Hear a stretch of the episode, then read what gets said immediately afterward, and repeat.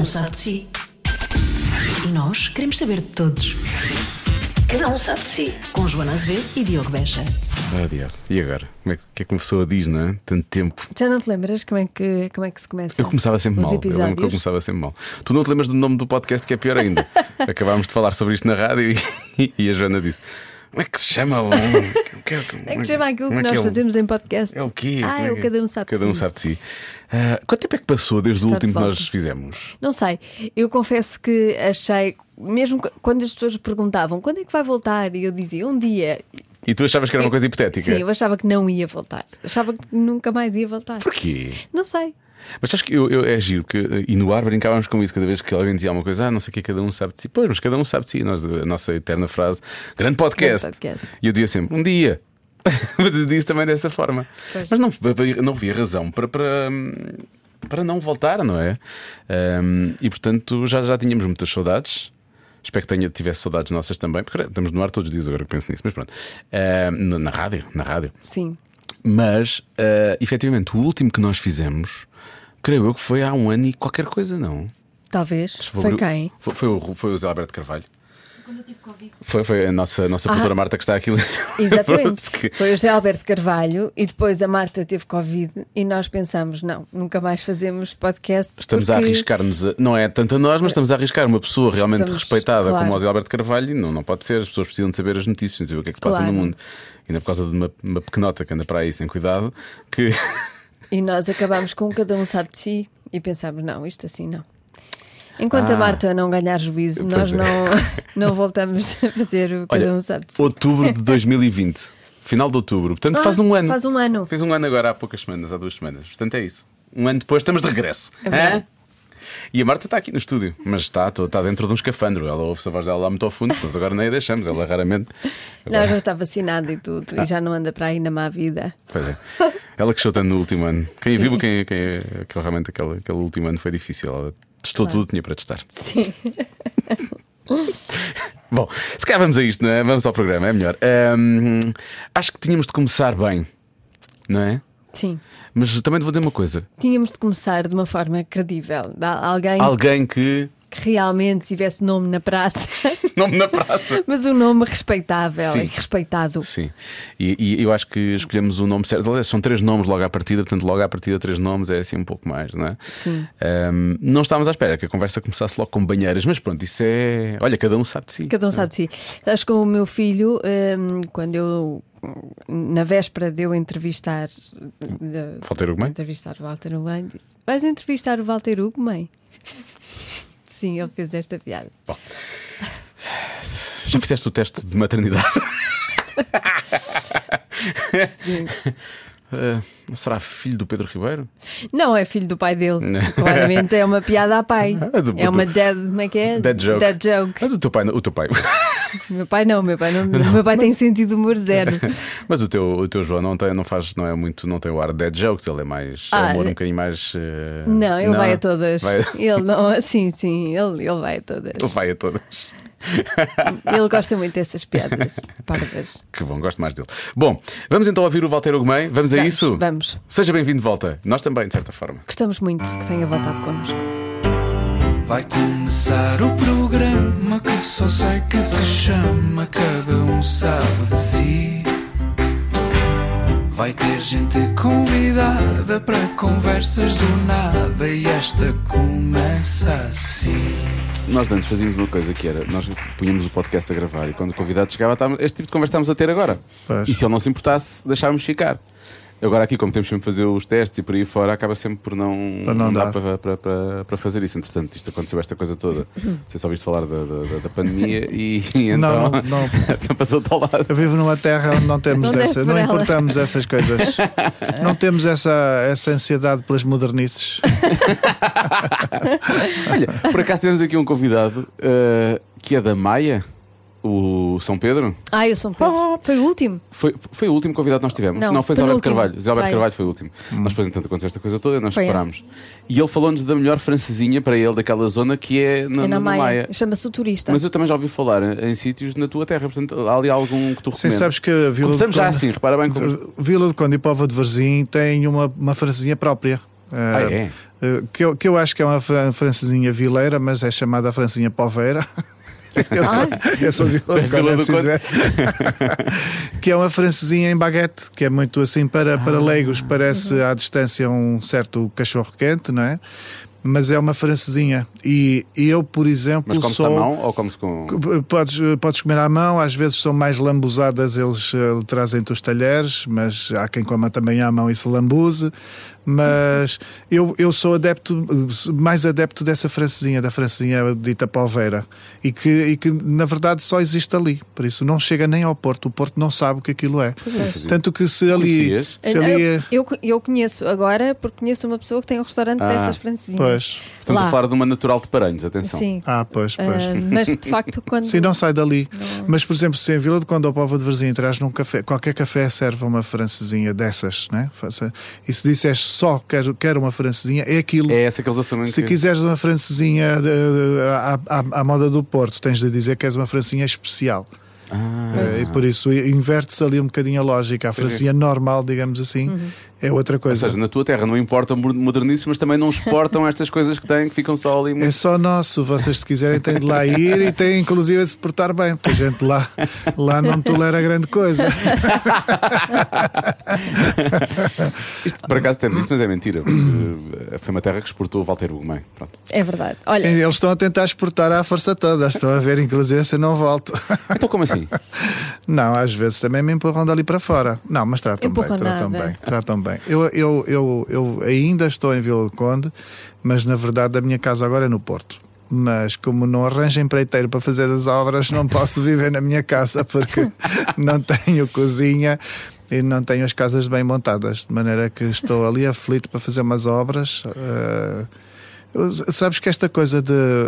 eh, isso isso que, que vocês quiseram muito da pandemia, que nós não queríamos nada lá em cima, mas que, que chegou aí nos aeroportos e não sei o quê, eh, mudou a lógica completa da, da, da, da- questão da, da construção civil e não sei o quê. E hoje os preços são delirantes. Está, está, está loucura. Está por causa tudo a das reconstruir. matérias-primas e transportes. Sim, porque as pessoas, toda, toda a gente, assim, muita gente tinha casas de campo e essas coisas todas, não é? Mas ninguém ligava às casas de campo. De repente, toda a gente foi fazer telhados novos e, e, e colocar aquecimentos e mudar as casas de banho e tirar as banheiras, que é uma coisa horrível.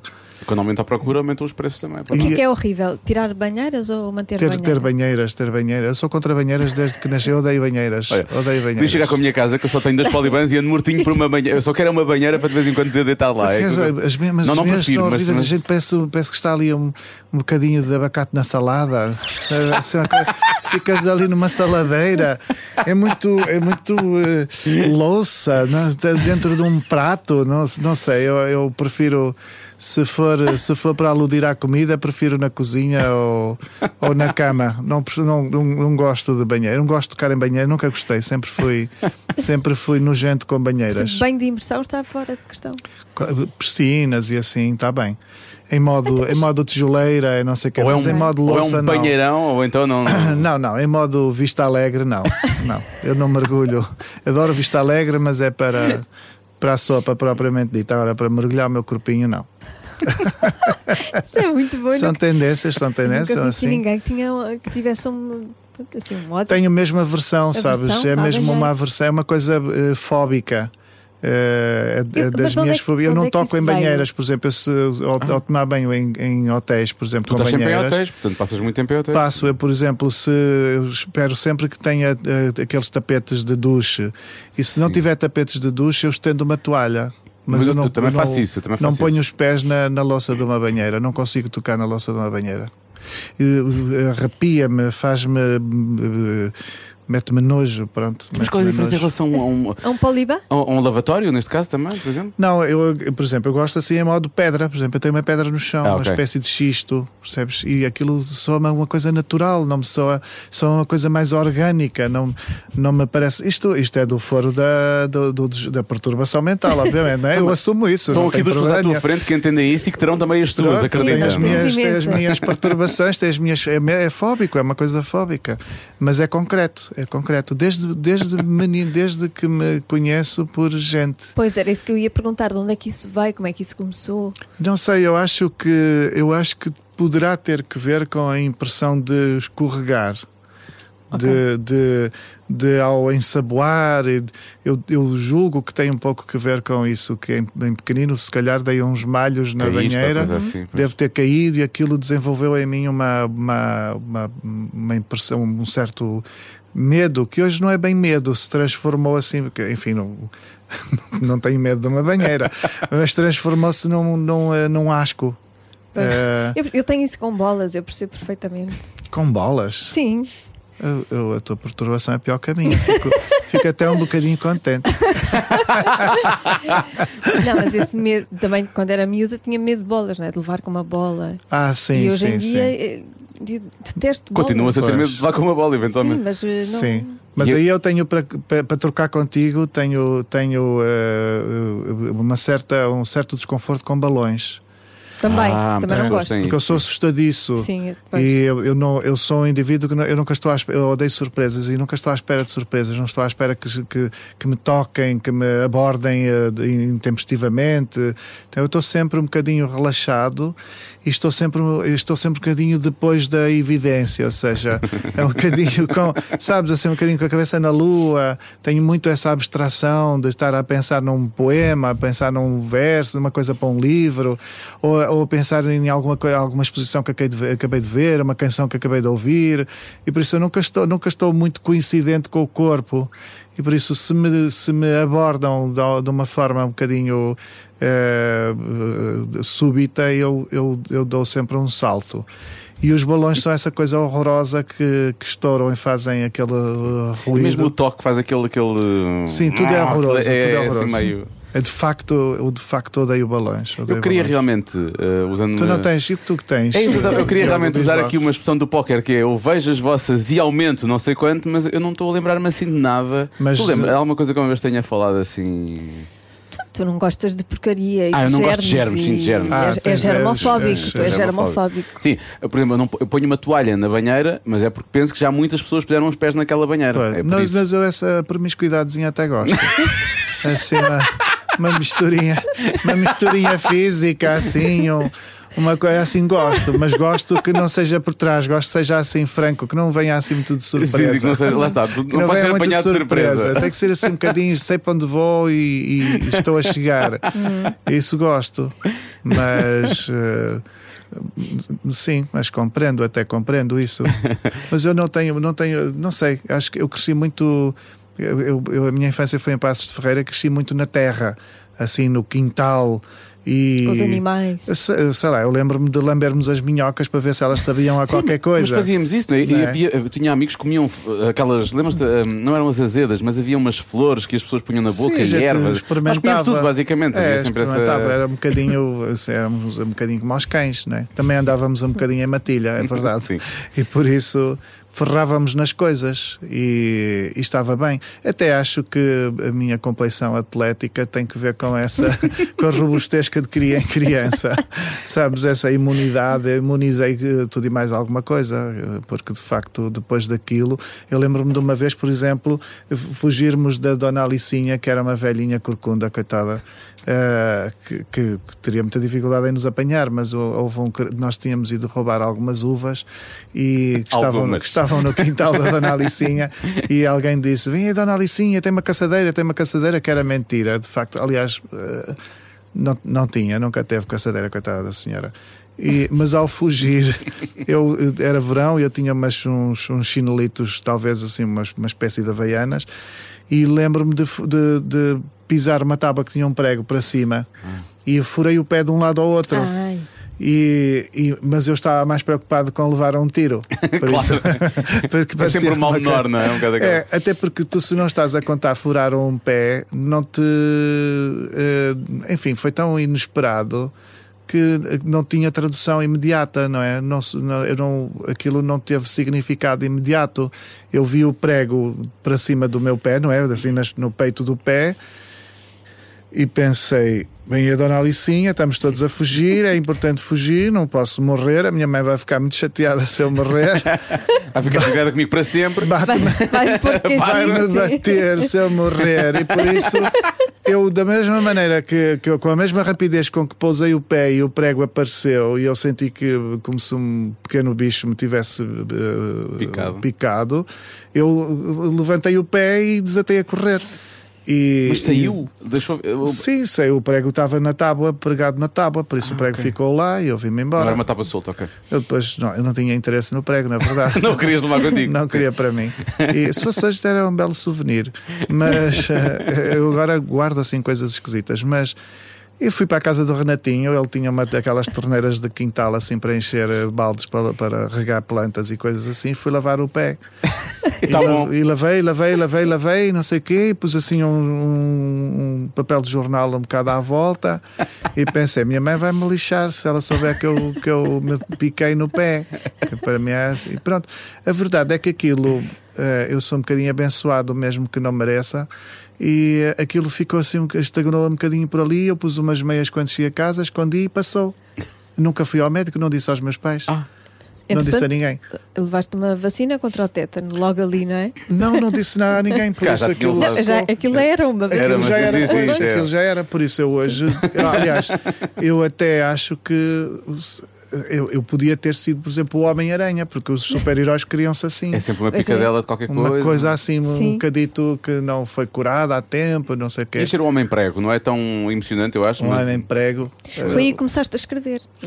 Nessa altura, não, nessa altura eu queria era começar a voar, eh, mas não, não, não deu, não, não deu, não deu, não consegui, não ganhei asas, não, não saía teias de aranha, não sei mas eu queria, na- nessa altura queria, por exemplo, hoje não faço ideia do que sejam os pinguins de Madagascar, Lá mas está, conheço pessoas que sabem. Pois. Tem a ver com, filme- que com, sabem. com vários filmes, não é? Eles aparecem nos, filmes, nos três filmes. Sim. Pois, mas isso estás a ver à Filmes distância que eu infantis. estou de querer ser o Homem-Aranha. Agora quis ser quando era criança.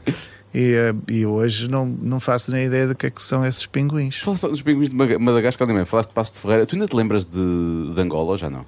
Não, porque eu vim com dois anos e pouco. Já não- não tenho memórias. Claro, de- aos 40 anos eh, pude viajar a Angola e, e agora, quando lá estive, não sei se por, eh, por sugestão ou. Tive a sensação de, de, de- de uma certa espaci- espacialidade de me ser fam- familiar. E curiosamente, eu fui ver o apartamento onde os meus pais teriam, onde teremos vivido e onde eu nasci, eu, quando eu nasci, os meus pais estavam numa casa, essa casa eu suspeito que tenha sido deitada abaixo, mas depois, ao fim de um mês ou qualquer coisa assim, os meus pais mudaram-se para um apartamento. E, e quando fui ver o apartamento, conseguir ver o apartamento, eh, eh, impactou-me o chão. Que é curioso que durante toda a minha vida aquele chão me chamou a atenção, aquele tipo de chão, que é assim, eu não sei como explicar aquilo, mas é assim um, um chão de pedrinhas que depois é alisado com uma massa Ah, e fica-se a ver assim A os, minha avó também tinha isso. umas Sim. pedrinhas, era muito comum, era Sim, assim sim, uma espécie de enchimento de É. pedrinhas partidas ou não sei o quê, que depois eram alisadas. Ahm, e toda a vida eu- eu- Porque andaste muito naquele chão. Pois, eu gatinhei ali. Eu, eu, eu comecei a gatinhar ali. Se calhar dei os meus primeiros passos ali. Por isso, curiosamente, quando eu vi aquele chão, eu tive a sensação de, de reconhecer e, sobretudo, de entender a minha fixação com aquele tipo de chão, sabes?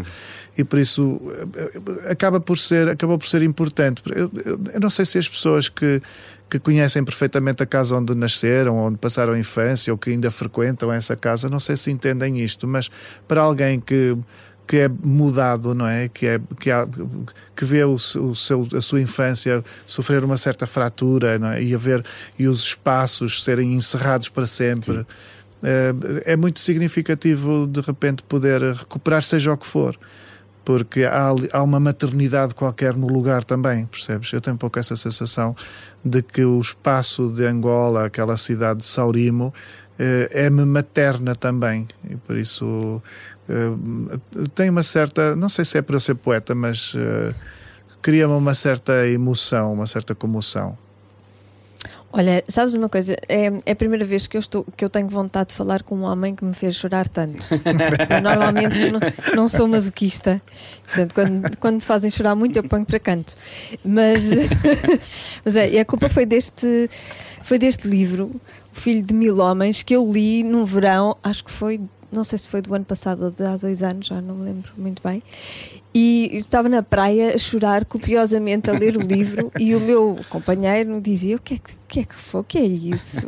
O que é que tu estás com esses olhos inchados? Nós estamos na praia, as pessoas acham- vão achar que temos, estamos a ter uma discussão ou temos problemas. E eu chorava. E tem, Walter Ugman estava no meio. estava Não, este livro, toda a gente tem- precisa de ler O Filho de Mil Homens, porque é.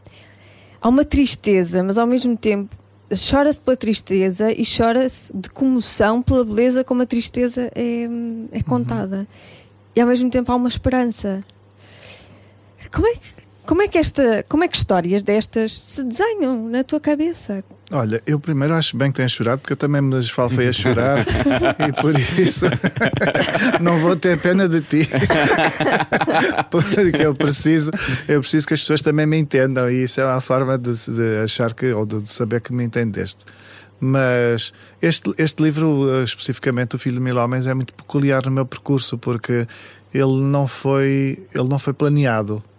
Que Quase todos os meus livros existem por anos na minha cabeça até serem escritos e vão maturando, maturando, maturando até se tornar insuportável que eles não sejam escritos. e o Filho Mil Homens foi exatamente o contrário. Eu não tinha qualquer eh, intenção de o escrever e eu queria escrever. Eu, eu estava a chegar aos 40 anos, eu teria 39 anos, talvez ainda 38 e tal. E eu entendi subitamente, com muita surpresa, assim, até com algum horror, que eu gostaria de ter tido filhos, gostaria de ter filhos, porque, porque eu nunca quis ter filhos. Eu ach- achei que era um, um ser humano avulso, um bocadinho deitado ao abandono e com alguma dificuldade até de criar compromissos, assim, com uma necessidade de não ter grandes compromissos, porque eu precisava, tive sempre uma sensação de que precisava de fugir, uma certa necessidade de fuga, de, de, de, de ver coisas e por isso não, não, nunca quis estar muito tempo no mesmo lugar, embora tenha estado muito tempo e, e toda a vida esteja no mesmo lugar. Mas talvez pela minha relação com o meu sobrinho, com um dos meus sobrinhos mais novos, com o Eduardinho, que subitamente eu me vi obrigado, não é obrigado, mas subitamente proporcionou-se que eu cuidasse do miúdo às segundas-feiras e às vezes às terças-feiras, numa certa rotina que foi possível durante uns largos meses. E, a- e a- e o Eduardinho era uma criança, aos dois anos e meio, três anos e meio, era uma criança absolutamente de sonho. Ou seja, não era nada aquele miúdo difícil, inexplicável, eh, intraduzível. Não, era um miúdo que eu dizia. Até me comove falar dele, porque era de facto. Eu dizia: Olha, brinca com isto, queres desenhar? Quero desenhar. E eu ficava a escrever livros enquanto. Eu tinha uma criança em casa de, de dois anos e meio e eu conseguia escrever livros, porque ele simplesmente conseguia autonomizar-se o suficiente e acalmar-se eh, ao ponto de estar horas a fio entretido com alguma coisa. E às vezes lá se, lá se cansava de estar a brincar sozinho e dizia: Tio Walter, achas que podes brincar comigo um bocadinho? Que é a coisa mais linda do mundo. A gente, eu ficava assim, nem que eu estivesse a escrever o Proust eh, a explicar os pinguins de Madagascar, eu, eu, eu pararia, percebes? Porque aquela criança subitamente era muito mais importante do que, do que o, o tempo todo perdido. E, e eu subitamente estava, estava a vir de Faro para o Porto, estava a vi- a viajar, estava no aeroporto, tinha três horas de, de espera no, no aeroporto e eu ia escrever uma crónica sobre, sobre alguma coisa que eu achava que estava preparado para assumir, que era uma certa frustração de não ser pai. E escrevi a primeira frase do livro, eh, que diz: Um homem chegou aos 40 anos e assumiu a tristeza de não ter um filho. E foi-me de tal maneira insuportável lidar com aquela frase que, olha, da mesma maneira que tirei o pé do prego e fui embora à minha vida, imediatamente escrevi: chamava-se Crisóstomo. Porquê? Porque eu tinha ouvido e tinha sabido de que, que Crisóstomo, o nome Crisóstomo, significa de alguma forma aquele que traz a mensagem de ouro, aquele que, aquele que sabe, aquele que vem entregar uma, uma sabedoria imensa e que de alguma forma se traduz numa, numa alusão de paz, de equilíbrio. E eu andava um bocado fascinado com o, com o facto de Crisóstomo ter esse ter essa significado também e então chamei-lhe Crisóstomo e, e, retirei de mim, assim, como se eu me desresponsabilizasse por aquela intensidade, pensar assim, eu não aguento isto, afinal isto não é, não é tão ligeiro para mim quanto eu pensei. E então imediatamente eu escrevi, naquelas três horas escrevi o capítulo, o primeiro capítulo inteiro, uhum. da primeira à última palavra, o primeiro capítulo, e eu até pensei que talvez que, que, seria um texto assim o, o, o, texto é muito limpo seria um texto assim para adolescentes que eu poderia editar ilustrado aquele conto aquele uhum. primeiro capítulo pensei isto podia ser uma coisa para para hum, uma certa história do, de um novo Pinóquio, de um novo de um, de um senhor que sonha tanto ter um filho que o filho se, se comparece de alguma forma. Mas depois eu voltei, fiz a viagem, eh, fartei-me de chorar sem, sem ninguém ver no, no avião, até entendendo assim o que é que isto significa na minha vida, não é? Porque de repente eu achava que era assim uma, uma, uma consciencialização de alguma coisa, mas não, não tinha percebido que podia ser uma frustração grande, não é? Que podia ser, podia representar, eh, não diria um trauma, mas uma frustração concreta.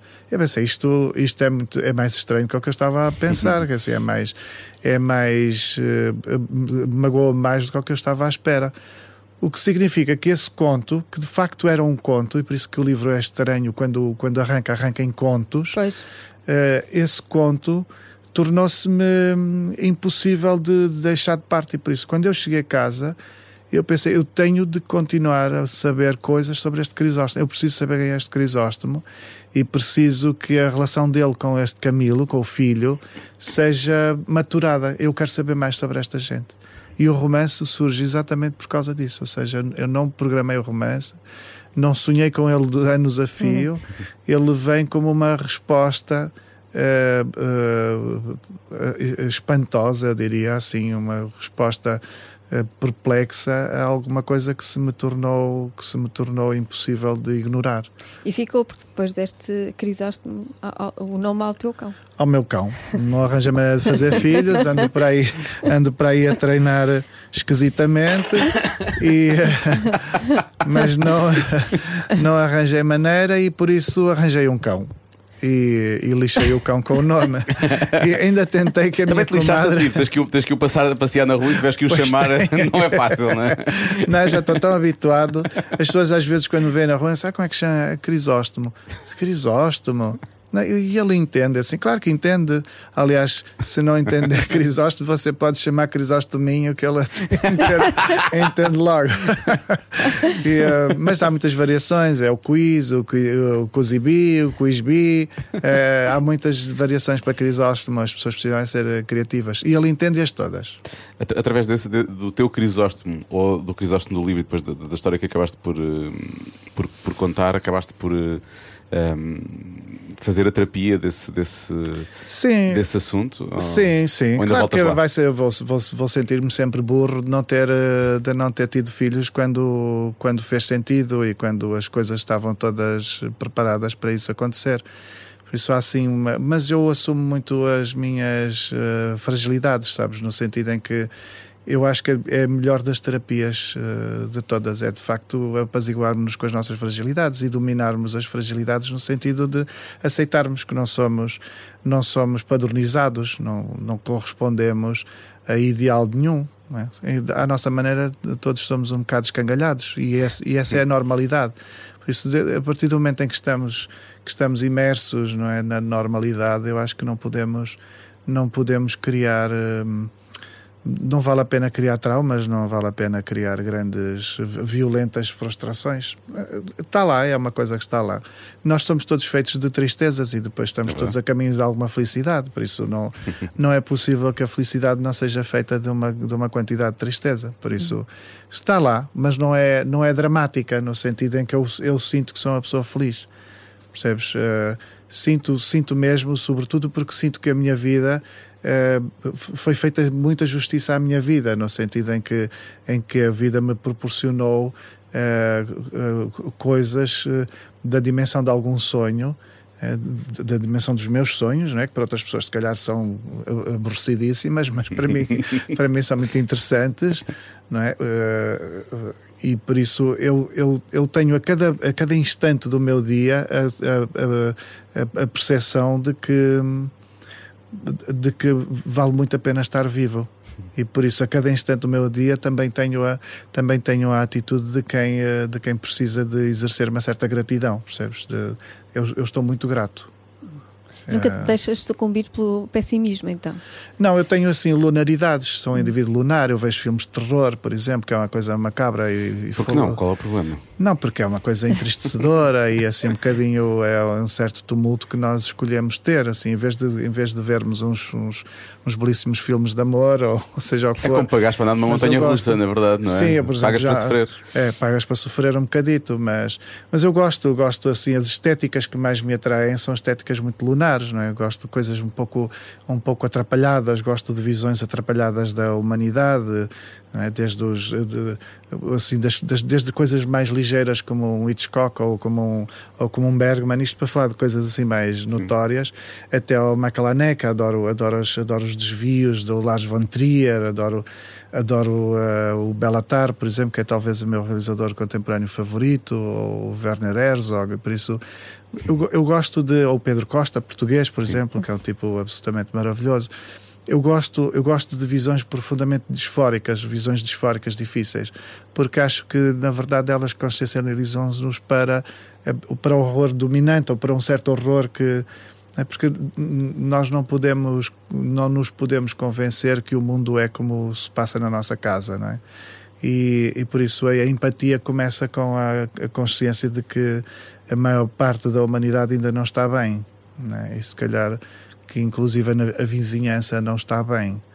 E eu, eu sou um bocadinho assim. Sou um bocadinho aquele tipo que se lixa sempre, porque quando, quando vê alguém em apuros, meto, meto sempre o sério? nariz, sabes? E depois lixa-me, que às vezes as pessoas nem sequer querem ser ajudadas. Sim. Ou quando são ajudadas, aceitam a ajuda, mas depois sentem-se humilhadas por terem sido assistidas. E então a primeira, a primeira coisa que fazem depois de terem sido ajudadas é rejeitar-nos, para que nós não sejamos mais testemunhas daquela daquela certa humilhação, não é? A verdade é que nós não normalizamos as fragilidades, percebes? Eu gosto de fazer isso.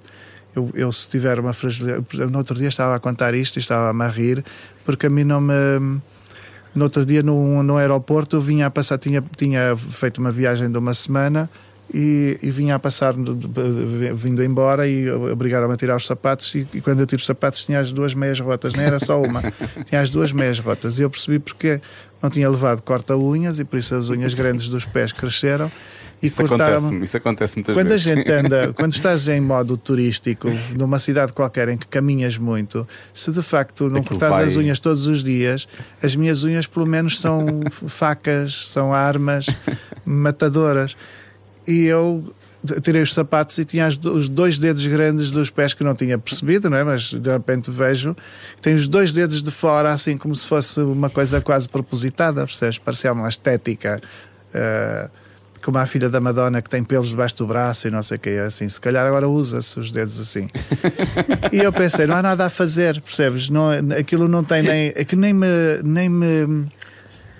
É impossível uma coisa dessas envergonhar-me, percebes? Porque eu acho que é tão normal que quem não entender a normalidade de uma coisa dessas não, não está no cômputo dos meus interesses, percebes? É assim, Estão-me a lixar se alguém vai dizer assim: olha-me aquele, olha não sei o quê, ou não sei. E há, percebes? Tipo, Se fosse só um era pior, assim claramente é intencional. É uma cena, é uma estética, é uma coisa, é design, é, é buchinho.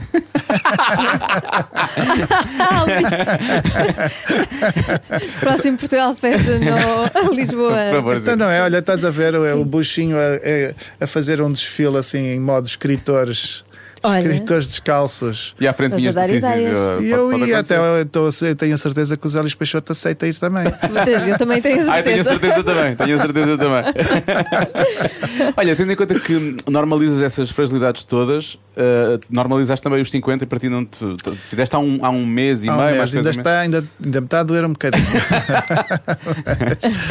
mas, não, t- sim, vou, vou indo, vou indo. Eu devo dizer que, que, pronto, o que Mas já não parece ter 50, portanto está tudo Não, bem. não, Não. parece pai 57 ou Não parece 58. nada, isso é não. Eu sempre pareci ser mais velho e por isso. Mas não, é, é, é um pouco estranho, assim, porque eu não. não é- é, de facto, é o clichê dos clichês é achar que isto passa muito, muito rápido. Mas é verdade, passa muito rápido. E, e por mais. eh, eh, eh, escrever livros, se calhar, é uma tentativa de, de impedir o tempo de passar, não é? E se calhar é, é o que eu tenho feito há tantos anos. Essa coisa de olhar para aquelas páginas e, e pensar: pronto, o meu tempo está aqui não é? Porque eu, eu tenho, por exemplo, um, um problema é esqueço muito das coisas, sou muito eu sou um bocadinho intuitivo com a, com a memória, tenho assim umas tendências e às vezes fixo coisas que não que não fazem sentido nenhum para o comum dos cidadãos, quer dizer, fixo às vezes uma pessoa desconhecida. Às vezes vou a uma cidade e a única coisa que eu me lembro daquela cidade foi ter visto o, o rosto de uma senhora ou, ou um velhote a fazer não sei do quê, ou a maneira como um velhote comia, e isso torna-se-me inesquecível. E de repente não me lembro que vi um Caravaggio, percebes? E eu tinha tudo, tinha tudo para me lembrar do Caravaggio porque me fascina, porque viajo para ver pintura, percebes? E por algum motivo essas coisas tornam-se tornam-se falíveis e eu fico com algo que é menos que não tem lógica nenhuma, se calhar, que não, não faz muito sentido para, para a maioria das pessoas. E, e eu tenho sempre a sensação de que se, se tento pensar no que foi a minha vida, não me lembro quase nada. Percebes? Lembro-me assim de uns. Está aqui, olha, Pois, contra mim. Pois o contra mim foi o contra mim foi uma tentativa de dizer assim, deixa-me ver se eu tiro uma fotografia à memória, Sim. não é? Se eu consigo guardar um bocadinho, porque de facto eu oblitero as coisas e lembro e o contra mim também é um percurso por por, por, por eh, sensações muito pessoais, assim, a minha mãe era assim, não me lembro bem disto, isto não tinha sido o teu irmão, Eu assim, não fui eu. Uh, era eu, uh, eu lembro-me assim, lembro-me assado, e algumas coisas tornam-se até esdrúxulas, estranhas, porque é à medida da, da maneira como eu vejo o mundo, assim, da minha ingenuidade, uh, que eu acho que perdura até hoje, assim, eu sou profundamente ingênuo, mas já não pasmo, ainda pasmo muito, mas não, não pasmo é com as mesmas coisas, mas ainda sou assim aquele tipo que... hum, que numa viagem, por exemplo, perante todas as evidências de maravilha, por exemplo, eu- eu- eu- eu- tudo aquilo que as pessoas hum, normalmente vão ver num lugar qualquer, eu vejo um bocadito. Não é que me desinteresse, também quero ver, que eu também tenho uma dimensão assim gregária e até barola. Eu, eu tenho. Eu tenho. Tenho muito, tenho muito, reclamo muito o direito de ser parolo, mas eh, quando quero, sobretudo. Mas depois o que me, o que me sobra da, da, assim, das grandes coisas é algo que normalmente as pessoas não estavam a olhar um bocado para o lado e, e é algo que vem muito ao encontro das minhas. Eh, dos meus deslumbres muito pessoais e às vezes depois tento deslumbrar as outras pessoas, os meus amigos e eles acham que eu que não, não percebo, não- quer dizer que sou Não há identificação. Percebes? Eu nunca consigo, nunca consigo vender a- a- a- o quadro que mais gosto, percebes? Assim, tens de ir ver aquele quadro, aquele quadro, e as pessoas vão ver eh, outra, outros e acham que aquele que eu vi é assim um bocado esquisito. Eh, e por isso eh, eu estou um bocadinho habituado a achar que sou um bocadinho esquisito. Mas olha, quando esse, esse espanto é quase infantil, não é? As crianças é que têm é, sempre esse é mesmo, esse- é mesmo. E tu, tu contas e dizes que hum, eh, quando eras criança achavas todos muito infantis e gostavas mais de estar com os mais velhos Sim. eh, e passado uns anos, aos 50, se calhar agarras-te a vestígios de agora infantilidade. miúdo, é. Agora és um Eh, é, é, é isso Não tem lógica passa. nenhuma, Pois não. É um logo. desequilíbrio, mas, mas é um desequilíbrio é, equilibrado. mas é interessante. É, é, uma- é, é, É uma tentativa de não me equilibrar tanto quanto as convenções obriguem. Ah, Nem é, não, não é que eu faça um esforço. Pois, eu assim. acho que não é tentativa, é, É uma coisa que, não- que se É me impõe, sabes? É uma coisa que se me impõe, sou um bocado escangalhado. Estás sempre a dizer isso, estás sempre a dizer isso. é, mas sou. É uma Ah, ótima palavra. É, é uma palavra linda. Porque, porque não, não consigo ser demasiado disciplinado. eh, sou profundamente emotivo, por exemplo. Funciona, acho que a minha inteligência é sobretudo emo- emocional. eh, as, as coisas muito, muito, muito, muito concretas, muito exatas aborrecem-me. Porque se não puder haver ali um certo desvio, eu eh, eh, adormeço. Sabes? Porque uma coisa exata é uma coisa que acabou, eh, eh, está finalizada, não, não, pode, não precisa ser problematizada, não, não vai produzir alteração. E isso aborrece-me um bocadinho. Eu gosto de uma fuga poética, gosto, gosto que exista ali um- uma, uma propensão para uma certa corrupção, no sentido de, de uma coisa poder ser outra. Aquilo que eu acho incrível na, na vida, aquilo que eu acho incrível nas pessoas, é que as pessoas de repente possam ser outras. Eu acho isso maravilhoso. Sabes assim, aquela, aquela pessoa que tem uma vida muito estável, muito engraçadinha, muito não sei de quê, depois chega à casa é metaleira e tem a casa toda pintada de preto e, eh, e só come comida preta, porque agora também há massa preta e que, tem, e que faz E disso assim um. Percebes que faz disso, faz disso assim uma espiritualidade, não sei do quê. Percebes? Eu, eu, eu adoro pessoas assim que não sejam lineares, mas que sejam, que sejam funcionais. Que sejam simpáticas, que não me batam, por exemplo. Claro, não é? sim. Que não agridam as Sociopatas, mas outras. funcionais, obviamente. Agora, que sejam assim, que tenham especificidades que tu não, não, não entendas porque não tens nada que entender, percebes? Claro. Qual é a tua? Tens alguma? Eu tenho montões delas, pai, 300 Falar das ou- banheiras, obviamente. ou, ou 400. Não, eu, por exemplo, uma das coisas, eu, como vocês aqui podem ver, as pessoas que nos Sim, ouvem sim, não, sim, é mas verdade. eu visto sempre preto, sou um indivíduo descolorado. sou, Sou profundamente, descolorado. sou profundamente descolorado. Acho que a minha cultura é um bocadinho pós-gótica, pós- pós-punk. sou assim, eu- hoje só ouço missas e madrigais, já não ouço, já não ouço propriamente rock, mas. Mas tiveste mas uma banda tudo. Tive uma banda, isso Governo. tudo. E és, sim, eu fiz letrista também. Sim, fiz tudo o que tinha a fazer e ainda eu sou admirador dos Mão Morta, amigo dos Mão Morta e gosto, gosto de, de, do Sonic Youth e do Nick Cave, acho Nick Cave absolutamente brilhante e tudo. Mas já não ouço assim, eu, eu, eu, eu ouço Brahms, eu eu agora ouço assim umas coisas com a mania e que normalmente acontecem a pessoas que já têm cabelos brancos e eh, aliás eu, os concertos que eu vou aquilo parecem uns campos de algodão, percebes? Porque a gente vê as cabeças da malta sentada e aquilo é só algodão, é tudo branquinho por lá abaixo. Eh, a malta jovem leva muito tempo até perceber eh, a magnificência do Mahler, por exemplo, e eh, o Prokofiev, por exemplo, o meu grande amigo Alexandre, há uns tempos comprei-lhe o Alexander Nevsky do Prokofiev e, e dei-lhe aquilo e disse: Alexandre, vê como, vê como o rock vem daqui, a violência do rock, vê como o Prokofiev, nesta altura, já, já, já tinha explosões de som, de violentas explosões de som, em que as coisas se. des- Aquilo bate tudo muito certo, mas parece que há uma necessidade de descontrolo eh, porque ele precisa de mostrar eh, o, bravo guerreiro o matador que foi o Alexander Nevsky, não sei das quantas.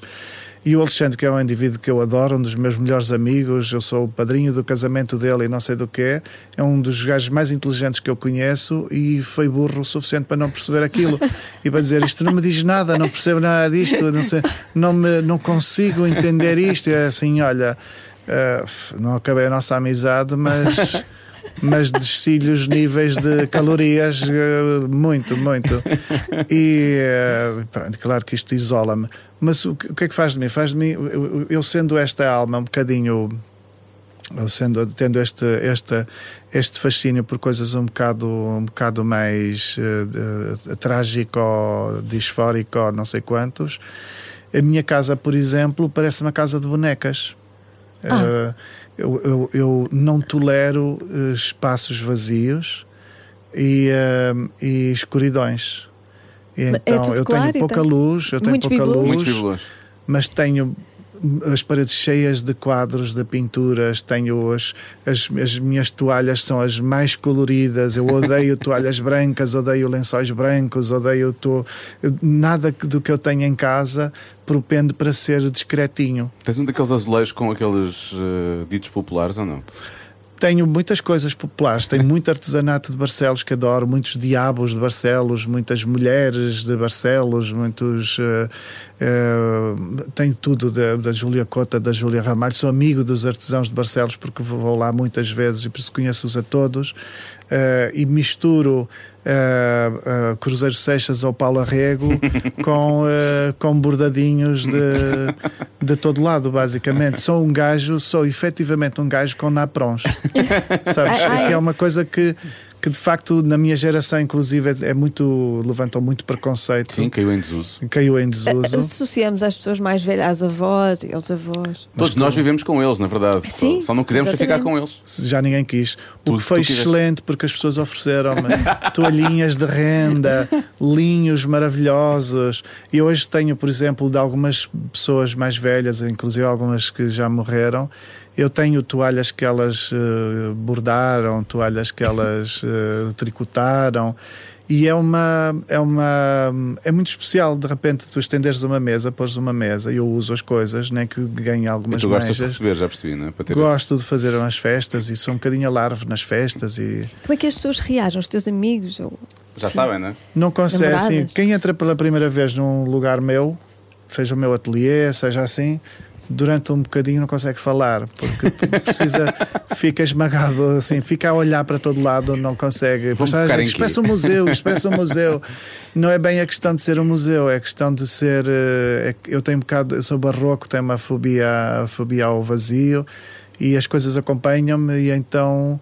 eh, e, e tudo é muito exuberante, por isso, por exemplo, os, os meus lençóis eh, são eh, quase insuportáveis para algumas pessoas que não porque não, não, não, Não sabem se a cama está cheia de frutas ou se, ou se aquilo é uma cama vazia. Porque, é- porque de facto tem sempre muita cor, muitas, muitos estampados, muitos padrões, e eu nunca caso o lençol de cima com o lençol de baixo. É, é impossível disso Ah, acontecer. Não tem aquela coisa. Ah, "Ah, intencional. intencional, obviamente. O lençol de baixo comprei na Itália, o lençol de cima vem do Irão. Percebes? E por isso as coisas misturam-se eh, intensamente. Os meus pratos, os pratos são descasados, o prato da sopa não corresponde ao prato de refeição. Eh, eu gosto das coisas assim. Não gosto das coisas como se fossem acumuladas ao longo de séculos. Nem digo ao longo da vida inteira, mas como se fossem acumuladas ao- depois de infinitas viagens e de infinitos encontros. E de facto, cada peça, cada coisa me lembra um lugar, me lembra pessoas, me lembra artesãos diferentes. Tem muita tendência para comprar coisas manufaturadas que signifiquem de facto o trabalho específico de alguém, que venham do trabalho específico de alguém ou de um lugar. Por isso, dificilmente vou assim a uma grande superfície e digo: Olha, preciso de pratos. Prefiro ter uns pratos. Nunca, nunca foste ao eh, IKEA? Fui e até tenho uma coisa ou outra do IKEA porque, porque são baratas e nós temos sempre a expectativa de ficar ricos e deitar aquilo fora, comprar umas coisas boas e, e por isso fui, fui, tenho umas estantes, sobretudo no meu ateliê. Quando comprei o ateliê, montei, queria pôr os livros muito depressa e fiz umas estimativas, pedi uns orçamentos para umas estantes daquelas à maneira, feitas para mim mesmo e não sei o quê, e deprimi. E disseste, Pensei, "Esquece." "Não vou- esquece, prefiro comprar quadros, prefiro comprar pintura, porque e vou ao IKEA e fui. E então tenho umas estantes, obviamente, amarelas, não, não ia comprar umas estantes brancas ou.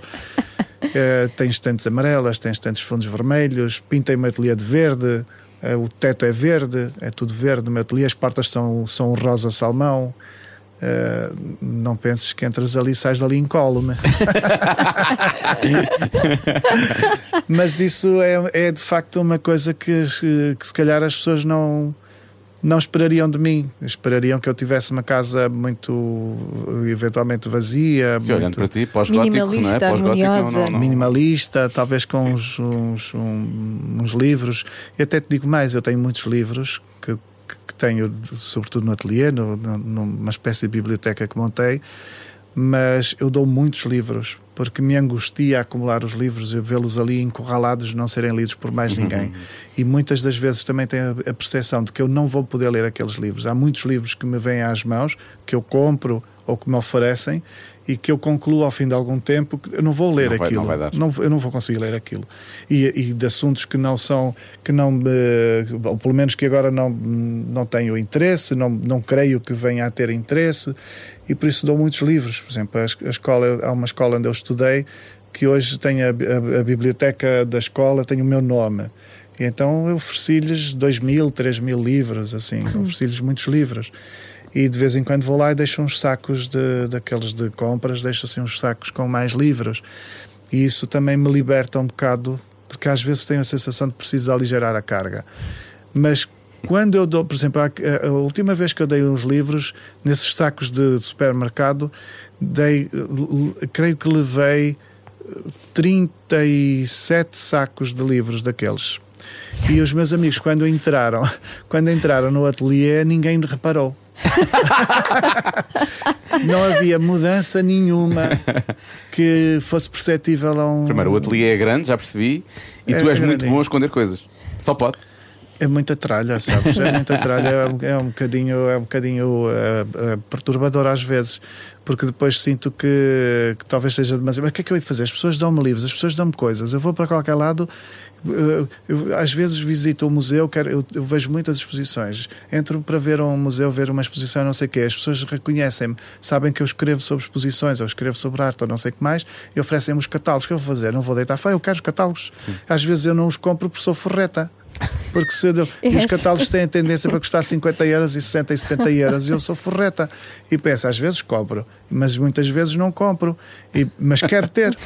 Claro, oferecem-me, eu fico feliz. Não vou deitar fora, Vou levo guardar, para casa. obviamente. Vou guardar, leio, sublinho e vou para casa como uma criança a quem deram doces, percebes? Adoro receber catálogos, mas de facto recebo catálogos. Não é só o adorar, é que recebo de facto eh, livros e catálogos e coisas e, e pronto, e depois fico soterrado, na, fico soterrado nas coisas.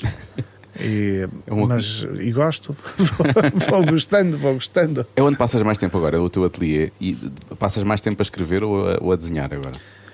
Eu agora, eh, ultimamente, tenho passado mais tempo na casa da minha mãe, por isso estou assim confinado no meu quarto de solteiro, que, que- que agora é o meu quarto encalhado. e, e por isso eh, tenho estado muito tempo ali.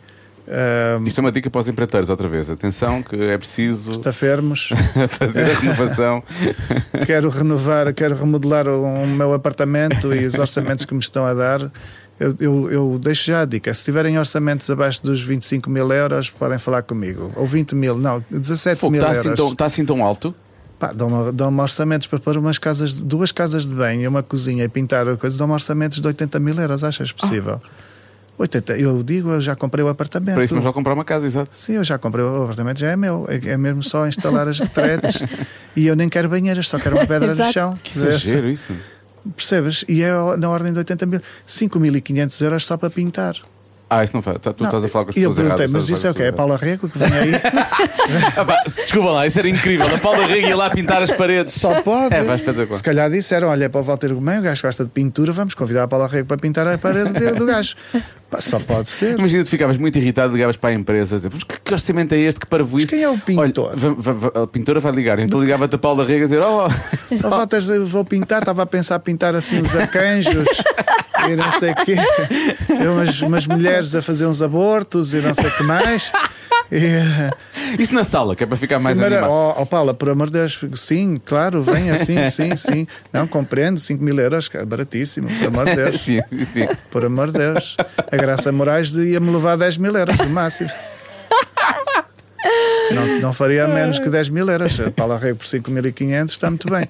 Pá, é muito frustrante. A vida de hoje está muito frustrante no que diz respeito a alguém que queira pintar casas e ter. E ter Mas depois da eh, pandemia isso eh, encareceu muito. Encareceu muito, acho que está tudo doido. Acho tudo que, doido, eu acho é. que a pandemia também instalou uma certa loucura. É. Sabes? É um dos efeitos secundários que não tem sido É, lou- loucura avaliado. E aproveitamento, há sempre as duas. É, há sempre as duas há certa coisa vampírica. Vamos ficar todos bem? Não, vamos ficar todos malucos. Vamos ficar Isso. todos lixados. E Eu estou muito lixadito com isto. Também. Assim, não, acho, não acho nada.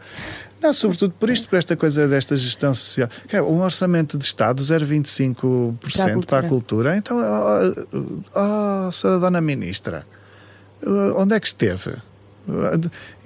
O, o Bloco de Esquerda apresenta umas propostas e, no fundo, a- acaba por ser o- a, a força política que está neste momento ali ainda a fazer pressão e que podia criar uma esperança de que o orçamento não sei o quê. Onde é que está a cultura nas, nas não sei quantas propostas que o Bloco eh, apontou como essenciais? Então, mas o Bloco de Esquerda não, é, não tem à frente a Catarina Martins, que vem das visões úteis, Que é atriz? terá ido, que é atriz, que terá ido para, para o governo exatamente para defender o povo do teatro e o povo da cultura. Então, num momento destes, em que depois de uma pandemia, que nada foi mais afetado do que a cultura, eventualmente a restauração ou a hotelaria, mas a cultura acima de tudo, porque levou logo nas trombas e porque parou completamente.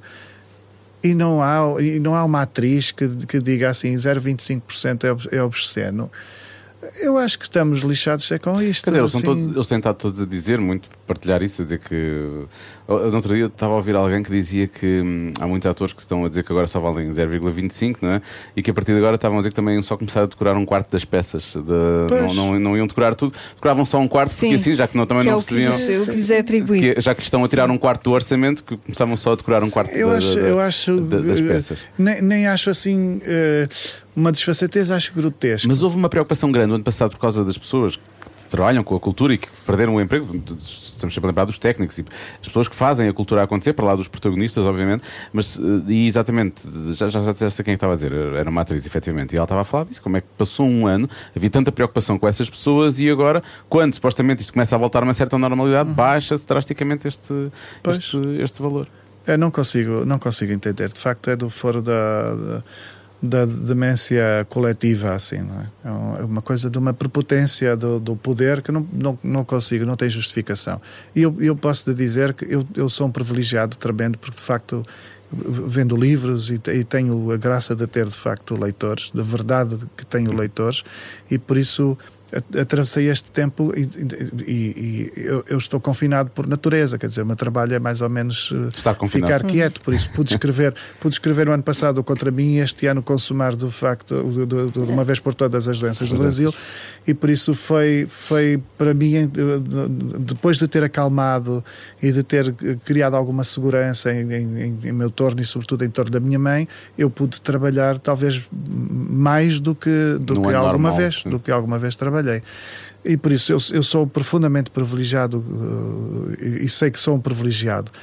Mas eu passei o ano e passei o tempo a, a acudir gente e a ver pessoas que estavam no limite e a ter amigos que passavam mensagens à procura de 30 euros ou para eles ou para pessoas que conhecem. 30 euros, percebes? De, de- de técnicos de som, eh, às vezes até malta que, que tu vês na televisão.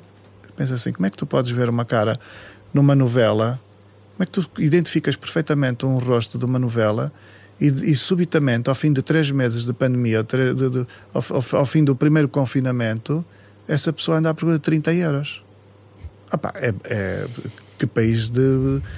Não sei a que horas é que isto vai passar, não posso dizer. Sim, é Ah, podcast. à vontade. Não, mas que país de merda, não é? Não, isto assim não é um país, é um lugar só, não é? É só um lugar. Dizer, se, um governo não está à altura de ter entendido isto, se o Ministério da Cultura não está à altura de ter entendido isto, pá, é de facto, e eu já disse isto, eu- a minha voz levanta-se, eu estou gratíssimo pela, pela posição que, que, que- tenho, pela situação que tenho, mas a minha voz levanta-se porque de facto vi isto acontecer. Se eu vi isto acontecer, custa-me a crer que uma Ministra da Cultura não tenha visto, não, não soube disto, não, não lhe chegaram exemplos disto, as associações que me fizeram chegar a mim os pedidos e que me, que me mostraram os pedidos dos seus associados não lhe mostraram a ela o que estava a acontecer. Não sei, a mim custa-me. Eu não conseguia, não, não, não conseguia ser ministro da Cultura numa situação assim. Preferia não ser. Preferia ir fazer outra coisa qualquer. Dizia assim: olha, eu gostaria muito, mas se, se esse- são estas as condições que me dão, eu não Sim, assino se por não há baixo. condições, não dá Não assino por baixo. Não assinava por baixo de uma coisa de 0,25. Olha, nós estamos quase a, a perder, que tens, tens outras coisas para fazer do que nos estar a aturar nós Ai, dois. tem, tem imensa coisa. para- Eh, as- as- Se calhar até coisas melhores, mas agora não vou dizer. Provavelmente, se calhar, vai, vais ter coisas melhores. Não, não é muito difícil. Eh, olha, eh, as doenças do, do Brasil, que é este livro que a Joana tem aqui na mão, como todos os, os ouvintes estão agora a ver. A promessa eh, cumprida. a prome- a tal, a tal- o, tal, o tal facto consumado, uh, finalmente. Um, o, o, Chama-se as doenças do Brasil, mas é óbvio que o Brasil tem as suas doenças, mas a maior parte delas não, não, não, não, não eram do Brasil, foram para lá, não é? Estas doenças do Brasil, segundo o padre António Vieira, eh, como ele explica, em 1638 são, são doenças brancas, é? são as doenças brancas da Europa, plantadas ali que têm, que muito, têm mais que ver com o interesse do branco pelos bens e não pelo bem das pessoas que lá viviam. E por isso esta, esta ideia uh, que já que já precede o, o, António Vieira, porque em 1600 e às vezes troco as datas, mas em 1637 uh, o, o, o, Vicente do Salvador, que é o primeiro historiador uh, brasileiro que faz a história do Brasil, uh, já é esse António do Vicente no fundo diagnostica como sendo como sendo o traço essencial da desgraça no Brasil essa essa apropriação do alheio e por isso o, o uso a exploração do outro e da coisa do outro das coisas do outro e, e, e, e, no fundo eu, eu creio que tem um bocado que ver com a desgraça do Brasil até hoje. O, o, o Brasil é particularmente uh, uh, alvo da, da, corrupção e da exploração, porque de facto é um corpo físico riquíssimo. Ao contrário, por exemplo, de nós, que não temos, Portugal fisicamente não, não produz, não tem riqueza, não temos minérios, não temos ouro, não temos petróleo, não temos, não temos nada, não temos sequer extensão para ter. Não, mas as caldas ainda vai dar petróleo. Eles andam antes a dizer que as caldas vai dar petróleo, vais ver, vais ver. Sim, agora estão a ver se, se estragam a Serra d'Arga, que eu, eu sei que aqui para baixo, para Lisboa, não há exatamente noção do que é que seja a Serra d'Arga, mas a Serra d'Arga é talvez dos lugares mais exuberantes do, do, do, corpo do país. É muito pouco conhecido, sobretudo pelas pessoas daqui. Estão a procurar o que lá agora? Estão, estão a, procurar lítio. Está, está ah. explorações de lítio e que, que ameaçam destruir completamente aquela paisagem. É dos lugares mais lunares e deslumbrantes que existe no país. De facto, é muito, é muito não é recôndito, porque aquilo fica, serra, fica acima de Viana do Castelo, por isso não, não, não está propriamente no cu de Judas, mas, mas fica muito alta e os, e os acessos são, eu diria, propositadamente uh, ínvios e por isso não, a maior parte das pessoas até da, da, da, da região norte não conhece a Serra d'Arga, nunca lá foi, não, não frequenta. Mas, uh, mas para quem lá vai pensa que está, que está ou nos Açores, que deve ser um dos lugares mais lindos do mundo, ou numa Islândia ou qualquer coisa assim, percebes? É inacreditavelmente perfeito. E, e por isso provavelmente vamos estragar aquilo à procura do lítio.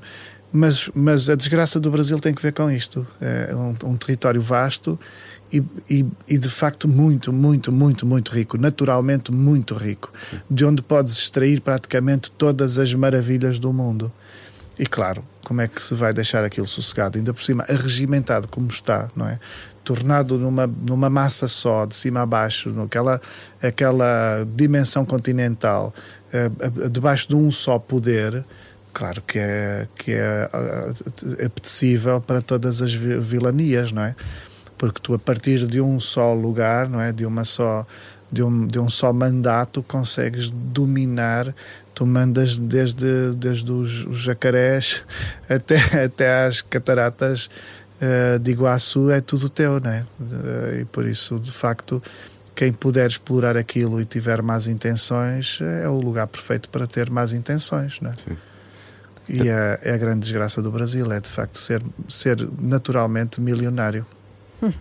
Olha, o que é que dizem os teus leitores do, do Brasil? Já tens feedback? Já, já uh, muita gente, uh, sim, que. que Era um livro lendo, prometido sim. já há muito tempo. Há muito tempo. Sabes que eu, eu não faria um livro que fosse um panfleto de adoração linear.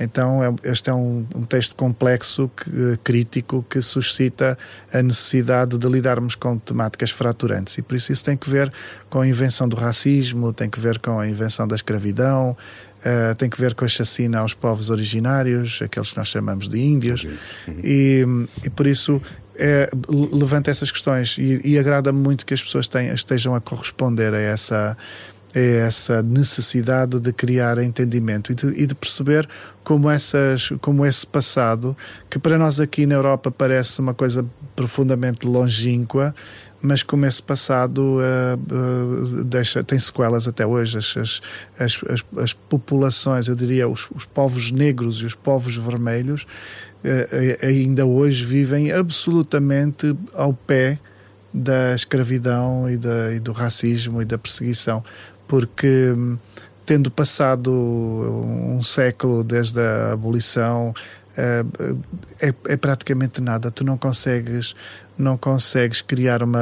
Desenraizar isso, não é? Criar uma redenção até das Sim. famílias em, em, em, tão pouco tempo. Não é tempo suficiente para as, as, famílias dominantes são as mesmas famílias que dominavam nos séculos XIX, séculos XVIII. As práticas são as mesmas. São praticamente as mesmas famílias, as, as, os nomes dominantes consegues perfeitamente. Porque no fundo é, é, é, lógico, não é? Isso tem que ver com ciclos de privilégio. E a história que se conta é? também é a mesma, não é? De glorificação. De, de, é, é da descoberta do Brasil, como Sim. se o Brasil estivesse coberto por alguma coisa, não é? Não tapado, tapado por alguma coisa. Ele nunca esteve tapado.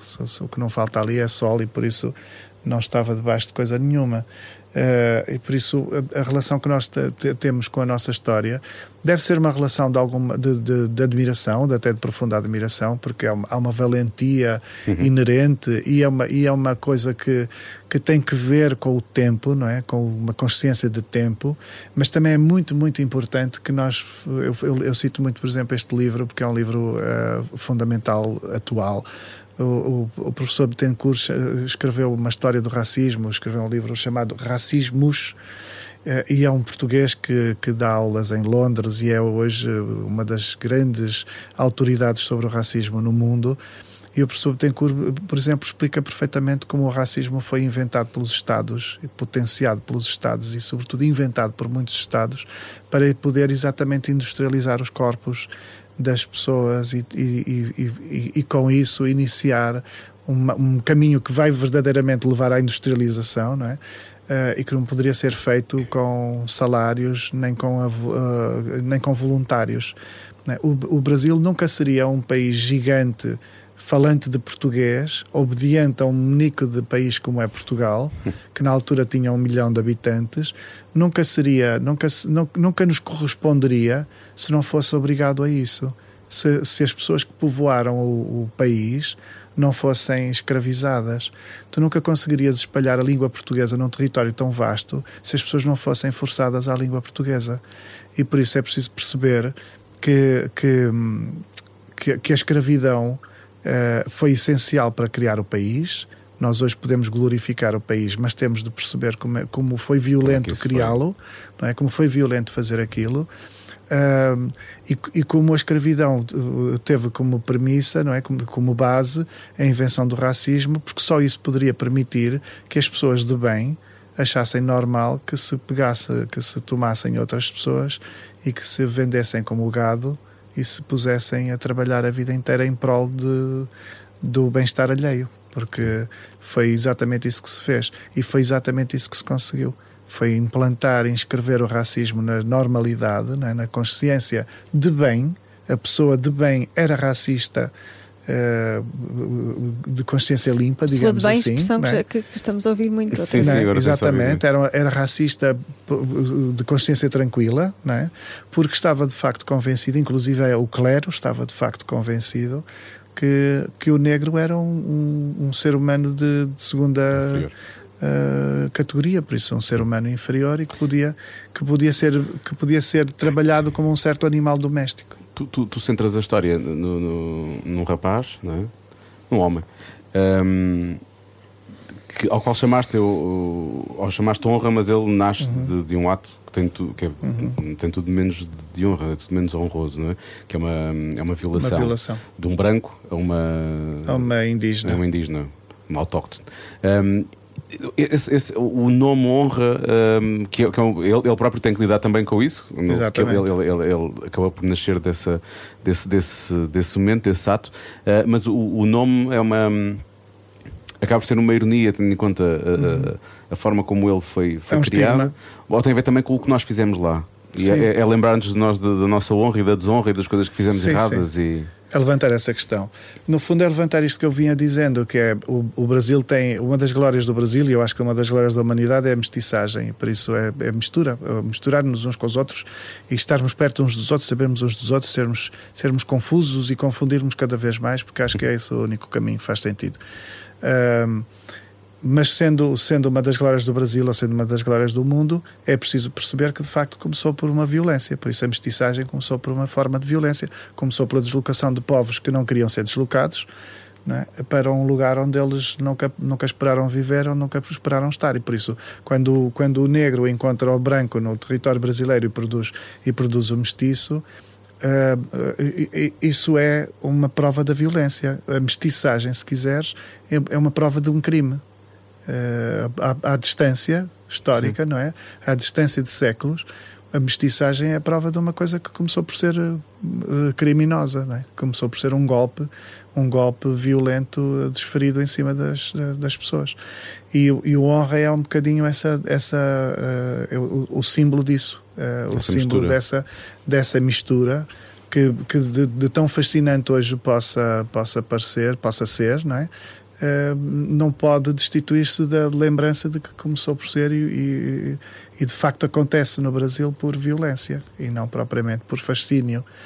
Né? Porque há uma, há, uma, há uma coisa, o, o professor Betancourt também, também explica muito isso o, o, racismo tinha, tinha despontado várias vezes em algumas situações, ou havia estranhezas, mas a maior parte das vezes a estranheza histórica que existia, que existia, que precedia, por exemplo, a escravização, propendia para, propendia para, para a admiração e para a, a, a comparação das, das diferenças. E por isso, tem uma certa aproximação, querer eh, conhecer havia, o outro. E sim, era, é. haveria de ser muito mais deslumbrante do que encontrar sim. pela primeira vez um rinoceronte percebes? Porque o rinoceronte, por mais esdrúxulo que pudesse ser para um país como o nosso que não tinha rinocerontes, não se compara com encontrar um ser humano que nos seja distinto. E por isso havia um, havia um, um embasbacado de, de, de base que não tinha que ver com repulsa, muito ao contrário, tinha que ver com uma, uma propensão para um fascínio e isso não mesclava eh, imediatamente, não, não produzia, por exemplo, imediatamente, até porque havia muitas dúvidas se eram procedentes os filhos das raças que se misturavam, se faria sentido, que, que tipo de pessoa haveria de nascer, havia, havia certos temores, porque depois pensava-se que tentava-se justificar Porquê as raças, Sim. não é? Porquê estas diferenças? Então as pessoas, eventualmente ali é calor, há sol, as pessoas morenam, passam o dia ao sol, ficam escuras. Né? Os, os outros não têm sol no norte, ficam claras. Isso eram as, os elementos, assim, as primeiras, os primeiros apontamentos largos. Mas depois havia estudos muito, muito dignos, digamos assim, da ciência da altura, que avaliavam, por exemplo, as alimentações. E havia muitas dúvidas se se a mistura, se a, se a mestiçagem entre um indivíduo que comia determinadas coisas e outro indivíduo que comia coisas completamente opostas, se, se produziria um ser humano saudável. saudável. Percebes?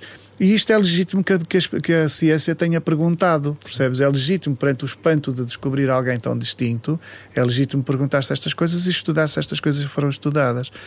Agora, o, o que se passa de facto com o racismo é distinto.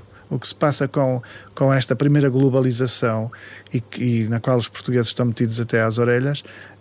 Hum, é muito distinto, porque é efetivamente a percepção de que uh, encontramos uma terra gigante na, na qual ninguém está a mandar, não, não há um poder a mandar de cima a baixo uh, armado como nós, e por isso aquilo de, de, de, alguma forma não é de ninguém que se pareça connosco, que tenha, que tenha uma cultura uh, semelhante à nossa, aquilo está ali um bocadinho à mercê de quem, de quem tiver força suficiente para, para o dominar. E, mas nós jamais vamos conseguir fazer isto convencendo portugueses a irem para lá. Porque alguns vão de querer ir, mas a maioria, um milhão de portugueses, não chega para, não. para aquilo. Por isso, não vamos deslocar a população inteira de Portugal para aquele território, porque as pessoas nem sequer se vão. Uh, não, nem sequer se vão mexer para aquilo, não vão querer sair dali. Por isso, como é que vamos levar milhões de pessoas para ali? Apenas convencendo as, as próprias pessoas, inclusive, de que elas são melhor, menores e os, e, os, e os poderes brancos dominantes, empoderados, sobretudo com armas, que, que, que as pessoas negras não, não têm a mesma dignidade, inclusive a mesma dignidade perante Deus, que é a coisa mais, mais trágica de se fazer alguém, é, é atingir, inclusive, na dimensão espiritual, né? que é uma coisa muito feia, muito feia de se fazer. Ok, e tudo isto é o resultado de um menino que Achavam começou. vocês que a conversa ia ser só de- muito divertida. Muito não? divertida, assim. Não, não. Vamos voltar às queria banheiras dizer- antes de acabar isto. Queria atenção. dizer que eh, tudo isto é o resultado de- da história de um menino que começou a colecionar palavras porque nem sequer tinha livros em casa. Uhum. eu, eu gostava muito de contasse essa história que eu acho linda. Tu tinhas um top de palavras. Pois colecion, Às colecionavas palavras que em ainda criança. faço assim nos caderninhos. Por acaso então, ia-te assim, perguntar se a ainda mais tinhas bonita isso. do mundo. E Pirilampo ainda é número um. É, afetivamente. Sim. Sabes que na verdade Vagalumes é mais bonito.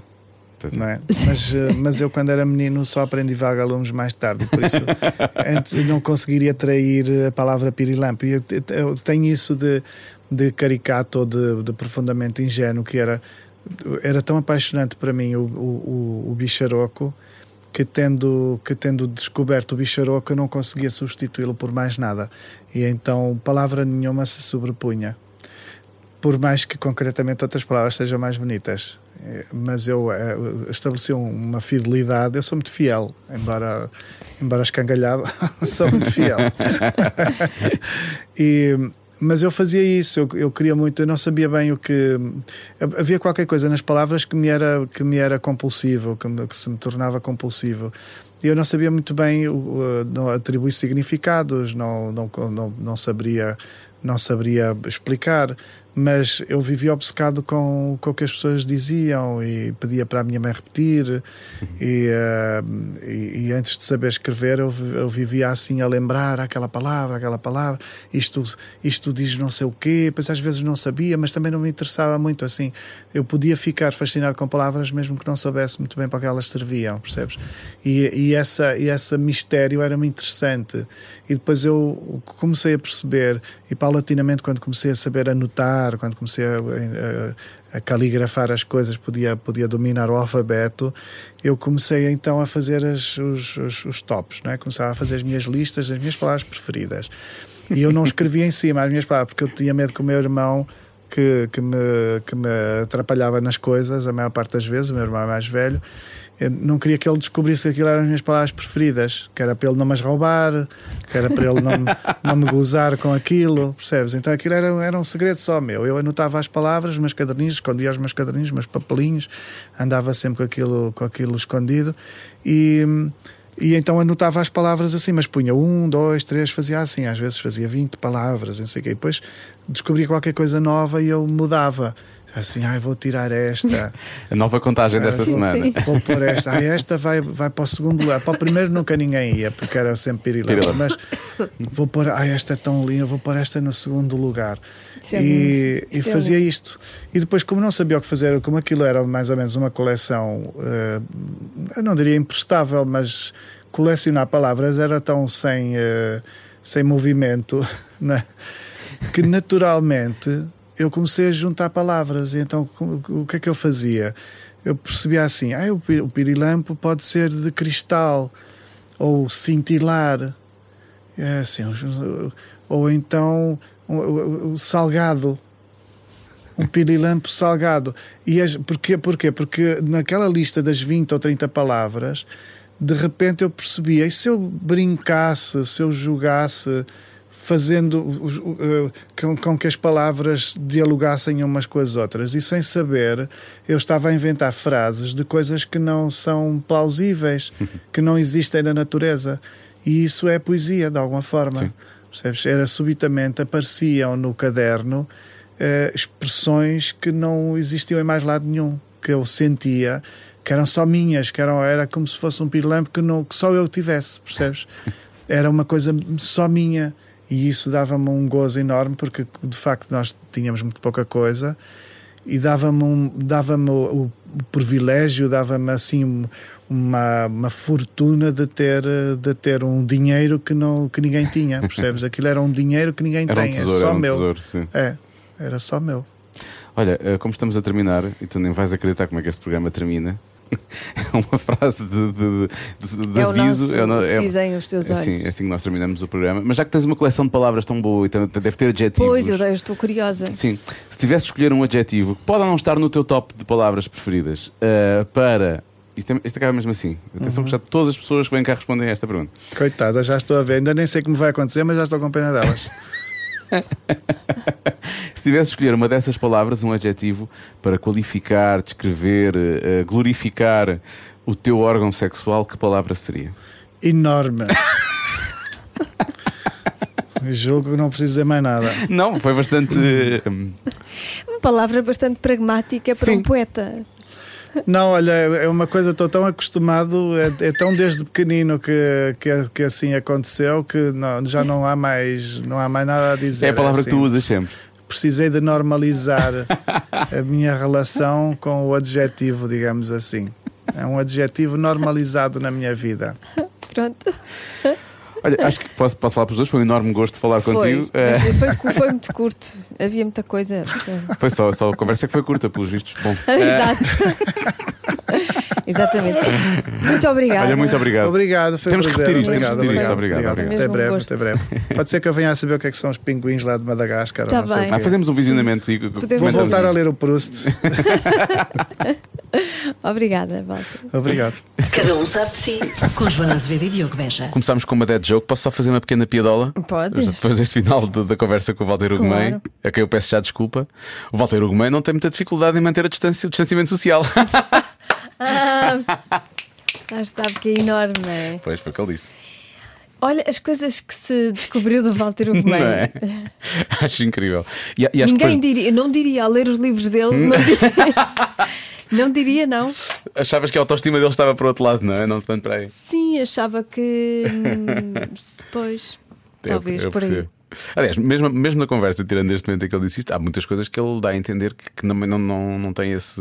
Acho que com o passar dos anos ele vê-se de outra forma. Sim. Mas Eu lembro já de ter, ter falado com ele no passado e ele ter dito isso. Ele pare- parece que estava sempre a mandar para baixo. Eu dizia, não, acredito em ti. Claro. Da altura quase que senti que era o Gustavo Santos dele, estava ali a dar-lhe Mas força. ele, ele não vai ganhar o, Nobel da Literatura. Não se pode ter tudo. Agora já faz sentido. Não se pode ter tudo. É Não é, porque não, é assim. É a justiça, a justiça Divina. cósmica. Ah, sim. É assim que funciona. Tu, eu não te Ele quero, já tem um prémio. não te quero colocar em problemas, mas sentes que podemos dizer o mesmo do convidado da próxima semana? Não se pode ter tudo. Do, do convidado. Ah, sim, o convidado da próxima semana também é um ótimo convidado. e olhas para ele e achas, ah, não, realmente não se pode ter tudo. não, hum, não, ele tem, tem imensas qualidades. Pois tem, é verdade. Por acaso tem. Gosto muito dele. Foi uma ótima conversa. É muito bom conversador, muito inteligente, não tem problemas em expressar as suas opiniões. Além de que é bom ator eh, e muito divertido. Portanto, na próxima semana, um programa glorioso, cheio de, de glória. Cheio de glória. Este, tenho E não, não é, não é o protagonista, não é, Não é o. eh, não é o João Vidal. Não é João Vidal. Da, da Glória. Não, não, é o, é o Gonçalo, que é o Gonçalo. nosso Afonso Pimentel, que vai estar aqui na Exatamente. próxima semana. Não perca então o Afonso Pimentel à conversa no Cada Um Sabe de Si. Vai ser uma semana que vai passar a correr, esperemos nós. Nem só de Albano Jerónimos vive cada um sabe de si. Também temos um Afonso Pimentel. Mas tem de vir, que já agora voltámos, agora Claro, temos, temos de ter cá claro. o Afonso. O Afonso, o Albano, o Albano. Olha, já está a fugir a boca para o Afonso e tudo, vê lá bem. Enfim, a vida é assim. Como os grandes caem. Pronto.